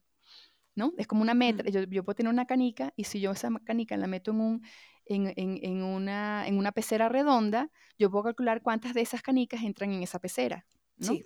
Y si cada una de esas canicas tiene una energía de, yo qué sé, de un joule, y, entonces, y, caben 20 canicas en esa pecera, tengo 20 joules en el volumen de esa pecera. Ese es el modelo holográfico, es lo único que está haciendo. Esa es la generalización del principio holográfico. Entender cuál es el contenido de energía en un volumen. ¿Ok? Y por supuesto, también puedes calcular el contenido de energía en la superficie. Y luego entonces ves cuál es la relación entre la energía que está en el volumen y la energía que está en la superficie, divides esas dos magnitudes y eso te da una, una, constante termo, una, le llaman, eso es un cálculo de estado estacionario, así se podría llamar, que es, una, es un valor termodinámico como, como se utilizarían en las reacciones químicas cuando tienes la constante de Gibbs, por ejemplo, ¿no? Esto solo por si algún químico por ahí se topa con, este audio, ¿no? Bueno, total que entonces este, ya tenemos esta, esta unidad mágica, llamémosla así, que es el Planck Spherical Unit. Entonces vamos a hacer algo. Como esa unidad es muy pequeña, es mucho más pequeña que un electrón, mucho más pequeña que un protón, entonces yo puedo hacer lo mismo con el protón. Ya sabemos cuál es el radio del protón porque se ha medido, ¿no? O sea, ya se puede establecer eh, con experimentos cuál es su radio. Se puede calcular su volumen porque es la ecuación de una esfera. Tú calculas el volumen. Y le metes a eso estas métricas, estas canicas del tamaño de Planck, que son mucho más pequeñas, ¿no? Infinitamente más pequeñas. Y calculas cuántas de esas hay en el volumen de un protón. Ok, resulta que eso te da 10 a la 60. 10 a las 60 canicas caben en el volumen de un protón. Y fíjate esto qué interesante. Si yo agarro a esa canica, a, esa, a esa, cantidad de canicas, ¿no? que el final es un, no, tienen no tiene unidades, ¿no? porque las voy a llevar a unidades de masa ahorita que la voy a multiplicar por la masa de Planck, que es lo que uno hace para llevar, cuando algo no tiene unidades, las llevas a otras unidades con las unidades de Planck. Entonces, bueno, voy a usar la unidad de Planck y, y eso me da 10 a la 55 gramos. La cantidad de energía en, forma de masa que tiene el que contiene el protón es 10 a las 55 gramos. ¿Ok? Bueno, chévere. Ahora tú me dirás, ¿y eso qué tiene de interesante? Bueno, primero que es mucho, son mucho, como que wow, 10 a las 55 gramos es mucha, mucha, mucha. No tengo con qué compararlo, o sea que. ah, bueno, ah, qué bueno. Ok, ya lo vas a saber, ya te lo voy a poner a comparar. Si yo agarrara toda la materia del universo, toda, y la comprimiera en el mismo volumen, tendría, em, eh, si yo agarrara la energía, no, más bien, eh, exacto, sí, si yo tengo toda la energía del universo y la comprimo en ese volumen, tengo la misma, la misma cantidad. ¿Ok? Todas las galaxias, las estrellas, sobre todo los protones, que es donde está la masa en realidad, ¿no? Si yo agarro los protones que componen a todas las galaxias y todos los que componen a todos los soles y todos los, todos los sistemas solares que hay, todas las galaxias y todas las comprimo, ¿Sí? ¿no? tienes el mismo valor, 10 a la 55. Vale. ¿Qué te está diciendo eso? Que todo es espacio. no lo sé. bueno, sí, también. Pero que además nos está diciendo que el, el, protón tiene la misma masa del universo. Vale. ¿Ves? Por eso se llama modelo holográfico, porque la unidad holográfica del universo es el protón, porque contiene su misma eh, digamos que el, el protón sería eh, el, em, en la teoría de Bohm, si ves que está el orden implicado y explicado. Mm. Bueno, ese 10 a la 55 dentro del protón sería el orden implicado que luego se explicita como el 10 a la 55 que vemos como universo. Vale. ¿Va? Ahora al final, sí, exacto. está esa información contenida en un protón que se despliega en lo que conocemos como un universo. Entonces, y eso te, podría dar una, pequeña idea de por qué el protón es tan estable, por qué no decae nunca, porque está en una relación holográfica eh, con el universo. Entonces, lo que ocurre en el universo ocurre con el protón, entonces los cambios ocurren de manera tal que siempre se conserva esa relación. ¿Sí me explico? Sí. Ya. Entonces, pero esto también tiene implicaciones muy bonitas, porque ¿qué nos está queriendo decir? Que los protones se actualizan a una velocidad espeluznante para que todos contengan la misma información, en más energía, digamos, tienen que actualizarse a una velocidad impresionante. ¿Y cómo lo hacen? Tiene que haber una eh, eh, transmisión de información muchísimo más rápido que la velocidad de la luz. ¿No? Esa es la velocidad del entrelazamiento que nosotros calculamos en el modelo y lo calculamos. Y, da, este, eh, si mal no recuerdo, eran 10 a la 44, no, el tiempo para que una, un bit de información atraviese todo el universo es 10 a la menos 23 segundos. ¿Y esa información de dónde vendría? Mm, de algún cambio de coordenadas. Eh, eh, ah, entonces aquí estamos entrando en la misma, eh, digamos, diatriba que, que, cuando uno define la palabra conciencia. ¿A qué nos referimos con información? Claro. De, cuando hablamos de información, ¿de qué estamos hablando? Bueno, vamos a entrar ahí. En un... vamos allá. vamos allá, vamos allá. Esta, esta es, fíjate, claro, ¿qué es lo que es información? Como yo la entiendo, tiene que ser un contraste. Algo que se pueda distinguir con respecto a otra cosa. Porque si tú estás en un, en, en, un universo completamente homogéneo, imagínate la homogeneidad perfecta y absoluta, en donde no se distinga una cosa de la otra, ahí no hay información. ¿No? Sería como, esa muerte térmica absoluta. Sí, exacto, blanco. Pero no podrías decir ni que es blanca ni que es una hoja, ¿me explico? No hay relación de absolutamente nada con nada. Claro. sería como la muerte térmica que, que, nos predice las teorías predominantes en, con, con, con, el destino del universo. Bueno, que no, según nuestra teoría, no nada que ver. Pero bueno, el, el hecho es que eh, para que haya información tiene que haber contraste, tiene que mm. haber algo que se, que se distinga del otro. Y tiene que ir incluso más allá que eso, tiene que haber algo que pueda darse cuenta de esa diferencia, ¿no? Entonces, como que tiene que haber diferentes relaciones de referenciales, me explico. No solo una diferencia blanco y negro, sino un referencial como por encima que pueda ver, percibir esa distinción entre esto está un poquito más blanco que esto, esto está un poquito más caliente que esto, ¿sí ves? Sí. Por eso es que en mi opinión la conciencia está imbuida inextricablemente en la estructura del universo, ¿no? Porque es como llevar la teoría de la relatividad a su extremo. Todo lo que nosotros definimos es con relación a otra cosa, todo. No existe un concepto absoluto. Todo está en relación a otra cosa. Entonces, si yo llevo ese límite, eso al límite, al extremo, me voy a encontrar con que siempre vas a necesitar, a necesitar, siempre vas a necesitar de referenciales internos y externos, ¿no? Sí. En lo que la ciencia ha fallado, por lo cual no ha logrado unificar las escalas, es porque no logran encontrar ese marco de referencia desde el cual concatenar esos referenciales, ¿no? Como no los puedes concatenar, entonces no puedes unificar las escalas. Bueno, entonces em, la información, ¿cómo la veo yo? Como, como esa, como esa, eh, eh, como una, un gradiente, como un cambio. Un hmm. cambio en coordenadas, un cambio en temperatura, un gradiente, una diferencia. En, por muy pequeña que sea, ¿no? Me gusta esa definición. Tiene, sentido. Sí, tiene sentido. Tiene sentido, sí. Y, esa, esa gradiente, esa diferencia, ese pequeño contraste, este, es cuando cambia un poquito más, ese, ese cambio, ¿cuánto tarda de un extremo del universo al otro universo en llegar? Esa información de, de, avisarle al otro lado del universo, mira, esto cambió en este pequeño diferencial. Tarda 10 a la 23 segundos. 10 a la, a, la, a la menos 23 segundos, perdón, ahí falta. Es decir, 0,0020 y pico de ceros, no te voy a decir el número que viene antes porque no me acuerdo, creo que es 1.7, pero no estoy segura. Pero vamos a suponer que era 1.7. Tarda 0,0000, un 20 ceros, 21 ceros, otro cero más, 17 segundos en llegar de un lado. O sea que sí existe un tiempo, no es instantáneo.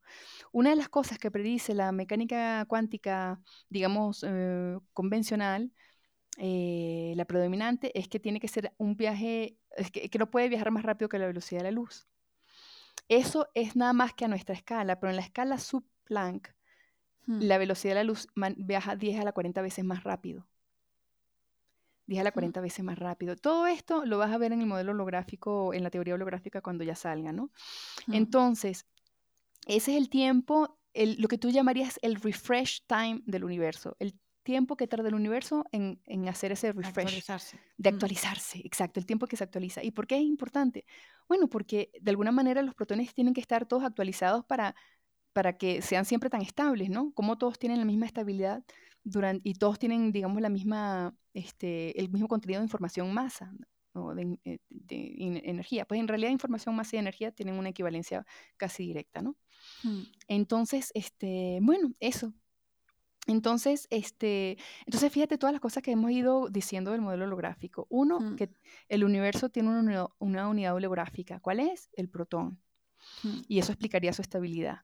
Dos, eh, pero ese protón está compuesto de otras unidades más pequeñas, que son las que nosotros no usamos partículas como quarks, esas están, digamos que estarían, no es que no sean ciertas, es que están como ya no, ya no nos hacen falta, pues, ¿no? Sí. Y no las consideramos fundamentales tampoco porque el tiempo de vida que tienen es muy pequeño, ¿no? Entonces, más bien, este, nuestra partícula más fundamental sería el PSU, la unidad esférica de Planck. ¿ok? Esa unidad, esa unidad que, te, que, hemos estado hablando, que es como la que nos dice la cantidad de energía en ese volumen, ¿no? Esa es la partícula que, que a nosotros nos interesa. Entonces, ya estamos hablando de esa unidad, de esa energía que es, que además es una unidad real, física real del universo, o sea, es una, una entidad física real del universo, no es una invención numérica o una unidad em, que nos sirve para hacer cálculos, ¿no? Como se cree que son las unidades de Planck. No es se algo creen abstracto. Que son no, no es algo abstracto. No es la combinación de, una cierta, de las constantes eh, macros y micros que te dan esa, esos valores de, de, Planck, no, es una partícula real. Y justamente porque es real es que están esos valores de gravedad de las que nosotros vemos afuera como las constantes eh, de universales. Entonces, de ahí vas a ver otra cosa también, vas a ver que, mm, eh, ok, hemos dicho también esta, esta unidad perfecta. Ah, hemos dicho que estas unidades esféricas de Planck son rotores en realidad, ¿no? Representan el quantum de acción o de momento angular, de manera tal de que cuando ellos se organizan de una manera colectiva, forman lo que llamamos un protón, ¿no? Y la esfera más, más externa del protón o la dinámica del protón afuera sería lo que llamamos el electrón, ¿ok? ¿no? Que es esa esfera este, la que le continúa en esa relación eh, proporcional holográfica, ¿no? Estamos diciendo que este, en vista de que todas, este, de que estas proporciones son, este, eh, son cálculos en estado estacionario, es decir, balances estacionarios en las condiciones de frontera entre cada escala, es decir, protón, electrón, átomo y así va, pues todas están de alguna manera concertadas eh, en tándem, al unísono, ¿no? ¿Por qué? Porque el espacio cumple ese rol, ¿no? Como el de la madera, cuando hablamos de los metrónomos, aquí igual, ¿no? Con, concierta, eh, hace un concierto, los, coordina, ¿no? Porque son mecanismos, de, están todos retroalimentándose. Entonces eso también, eso hace que el universo se pueda percibir ya no como una máquina, o en todo caso como una máquina viva, ¿no? Pues hmm. porque está, este, que, que distingue un sistema vivo de otro que no lo está, pues que es capaz de crecer, evolucionar, aprender, ¿no? Una cantidad de características que, que, el universo muestra por estas, eh, por estas condiciones de las que estamos hablando, ¿no? Entonces, el tema de la conciencia ya aquí empieza a verse como algo trivial, ¿sí ves? Ya se empieza a ver como algo, no como algo esotérico, wow, no, no, como simplemente parte de ese flujo de la información eh, eh, que se autoorganiza desarrolla esta manera de comunicar, eh, de, ¿cómo decir?, de interpretar, comunicar, entender su información, que es lo que nosotros muchas veces entendemos como conciencia, ¿no? Mm. Conciencia no, podría ser, conciencia no podría ser también como ese marco de referencia que has nombrado antes. Para mí sí. Esa es, la, que lo suelo entender así. Sí, e, esa para mí es la definición como sería la más, vaya, si la quieres ver así como la más comprensible para mí y también como la más este, lógica. ¿No? Como que para mí, por esto que te decía, que estábamos hablando hace un rato de los referenciales, ¿no? Entonces, para mí esa concatenación de referenciales es lo que yo puedo entender como esa, como la conciencia. ¿no? Eso es así como yo la entiendo. Pero, este, y de hecho, en mi trabajo que yo hago dentro del equipo, yo estoy viendo esa unidad esférica de Planck como ese mini, eso que ellos ven como un mini rotor, como lo que lo ven como una estructura mecánica, ¿no? Yo en realidad la, la, interpreto y tengo una teoría que lo desarrollo desde, hace, desde el 2004, que fue así como yo encontré con la teoría de Nassim. Sí, que yo la llamo, la otra vez. Sí. sí, te acuerdas, ¿no?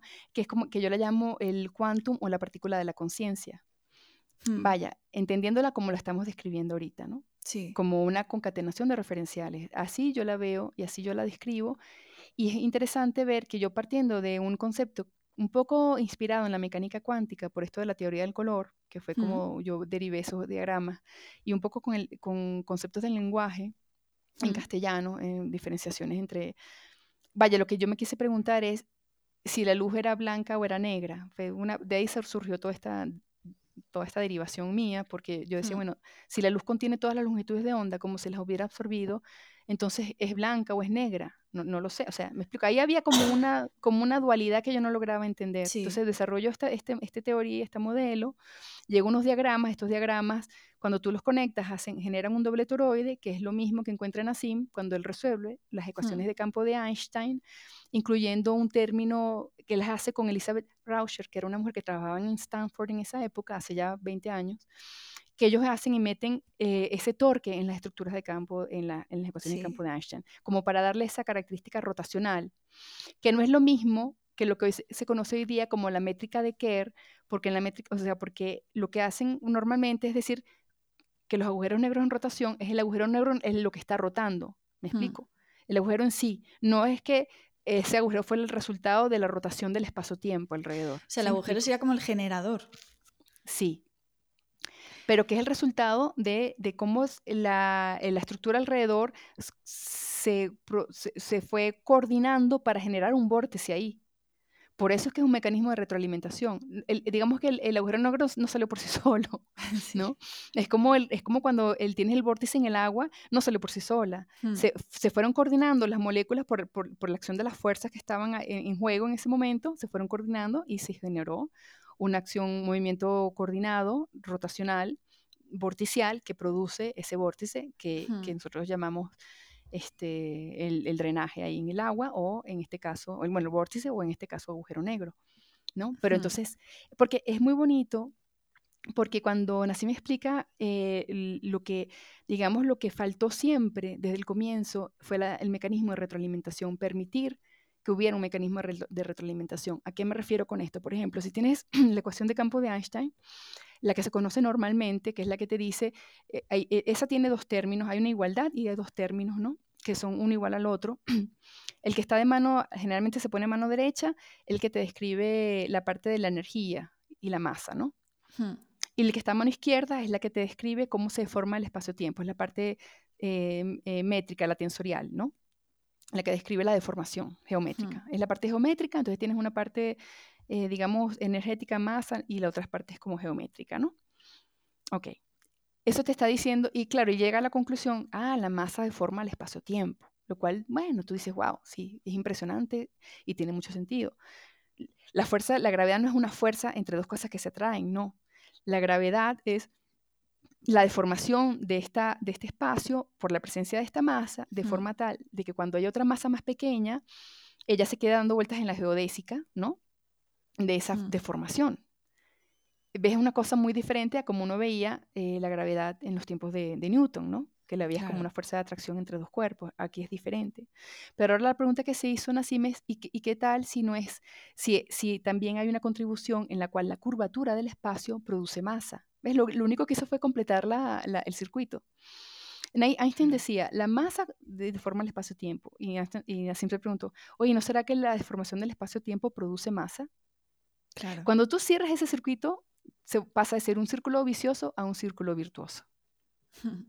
Porque permite el mecanismo de retroalimentación, que es lo que permite la evolución de absolutamente todo en el universo y la autoorganización.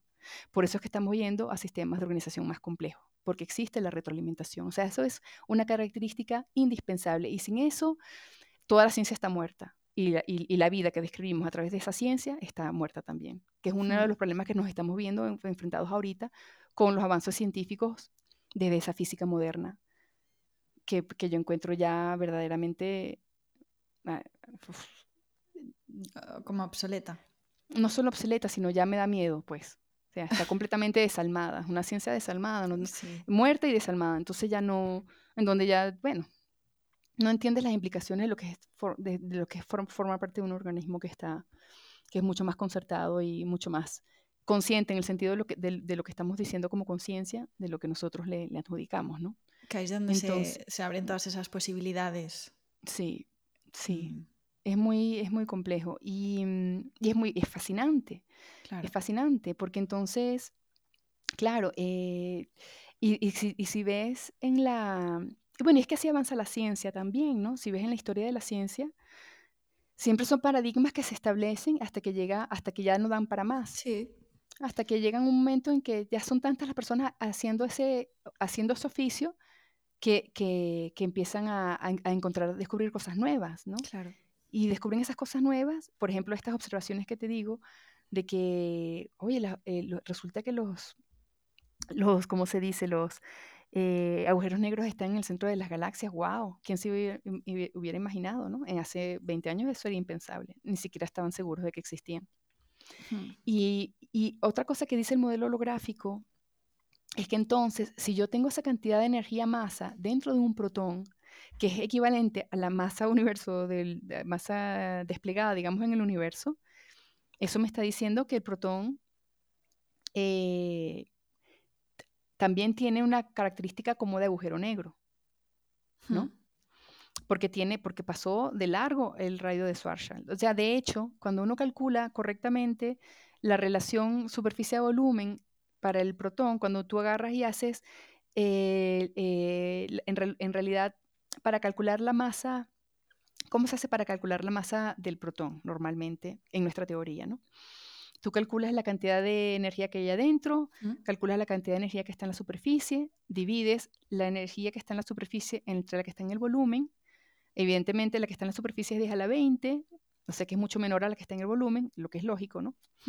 Entonces, y eso te va a dar un valor de 10 a la, a 10 a la menos 40, que cuando la multiplicas, este, 10 a la, tata, sí, que cuando la multiplicas con la masa, por la masa de Planck, te va a dar la masa del, eh, y ahí, por ahí hay un falta un 2, por ahí que no, que no, no lo había puesto, pero por ahí falta un 2, va, te va a dar la masa real que tiene, la que uno conoce como la masa del protón, ¿ok?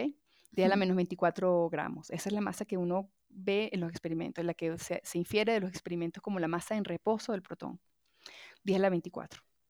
Pero yo, te lo estoy diciendo calculado así muy rápidamente, mientras que por allá tienen que hacer ejercicios así computacionales así hipercomplejos con no sé cuántos parámetros y tal, ¿no? Pero aquí yo te lo digo en tres pasos, ¿ok? Pero eso también, si yo agarro y invierto esa tasa holográfica, en lugar de poner superficie sobre volumen, pongo volumen sobre superficie y saco la cuenta, el valor que tiene esa, esa, esa tasa y la, y la llevo a unidades de masa, me da 10 a la 14 gramos. Y 10 a la 14 gramos es exactamente el valor que me da la, la, solución más sencilla a la ecuación de campo de Einstein cuando yo este, pongo como la masa la masa de ese protón. O sea, tú ves que la relación es, eh, cuando yo o, pongo el radio, porque básicamente lo que hace la ecuación de, la solución más simple de una ecuación de campo es ver la relación entre masa y radio. ¿Ok? La mm. ecuación de campo de Einstein es muy compleja, pero hay una solución muy sencilla que es para un cuerpo estacionario, sin rotación, este, sin carga, ¿no? esférico, perfectamente esférico, cuando tú resuelves para esas circunstancias, tienes algo que se conoce como el radio de Schwarzschild, que es el que te dice como que los límites, que, que se conocen como los límites de, un agujero negro, por ejemplo, ¿no? Eso te da un radio, una relación entre radio y masa. Pero tienes una relación entre radio y masa en los agujeros negros, que, cuando los aproximas desde esa, desde esa perspectiva, ¿no? Cuando tú pones al protón dentro de esa ecuación, eh, usando esa masa que obtienes, obtienes el radio del, electrón. perdón, el radio de, carga del, del, protón, lo que te está diciendo que el protón, entonces como, es una, como, como ella está cumpliendo bajo esa perspectiva con una ecuación que se usa para los agujeros negros, ¿no? Lo que se está diciendo es que el protón también es un agujero negro, solo que a escala microscópica. Claro. No sé si me explico, ¿no? Sí, sí, este, sí. Está, está, cumpliendo con las condiciones de Schwarzschild, pues se conoce así de manera mm, como más formal o rigurosa, se, se diría así. Entonces, ¿qué nos está diciendo? Wow, muchísimas cosas nos está diciendo, porque esta teoría también calcula que la energía y materia oscura en el universo en realidad no, no, no hacen falta porque son aspectos de estas fluctuaciones del vacío que no han sido bien contabilizados. Cuando tú las incorporas dentro del modelo de la manera e, en la que la estamos haciendo nosotros, hmm. ya podemos explicar qué es lo que realmente es la materia oscura, qué es la energía oscura. Y también nos, nos dice que vivimos, que el universo como tal cumple con las condiciones de Schwarzschild, es decir, cumple con la condición de un agujero negro, es decir, el universo es eh, un agujero negro bajo, esa, bajo ese concepto. Y si te pones a, ver en la, en la, ciencia ahorita de los diseminadores de ciencia más importantes, como Miko Kaku, eh, sobre todo él, porque en Neil deGrasse todavía no le he escuchado hablar mucho de eso, pero a, él tiene videos ahorita en donde dicen, hemos estado equivocados todo este tiempo, el universo es un agujero negro. Todas esas cosas se están confirmando. Entonces, es un momento muy emocionante, ¿no? Como una resonancia impresionante la que se está dando ahorita. Y entonces, lo del agujero blanco, ¿qué, lugar tenían? O sea, ¿qué lugar tienen todo lo que has explicado? Que no me ha quedado claro. Ah, claro, muy bien. Ok, ah, vamos a hacer lo mismo. Ok, mira. El agujero, eh, ok, entonces si, estoy diciendo que el protón se comporta o, cumple con las condiciones de Schwarzschild, es decir, se puede considerar un agujero negro, hmm. ¿qué rol cumple el electrón ahí? Porque fuera del protón está, por ejemplo, en el átomo de hidrógeno está el electrón. ¿Qué cumple el electrón? ¿Qué rol tiene ahí? Cumple el, el rol de una ergósfera, ¿no? Es la ergósfera del agujero negro, porque si el protón adentro es un agujero negro, es su ergósfera, que es lo que nosotros alcanzamos a ver, es el electrón, ¿no? Hmm. Es la largósfera del agujero negro. Vamos a llevar este ejemplo más lejos. Eh, los protones, o sea, el, hidrógeno o el helio eh, compone qué estructura en el universo, qué estructuras de las más conocidas, las que nos dan luz, por ejemplo, aquí al planeta. ¿Cuál es el elemento primordial en las estrellas? El los dos elementos, hidrógeno y, helio, o sea, son este, son como, ellas están compuestas básicamente de, de estas dos, estos dos elementos, ¿no? El, entonces, una estrella, si uno, si, si, uno lleva esta teoría, digamos, a sus últimas consecuencias,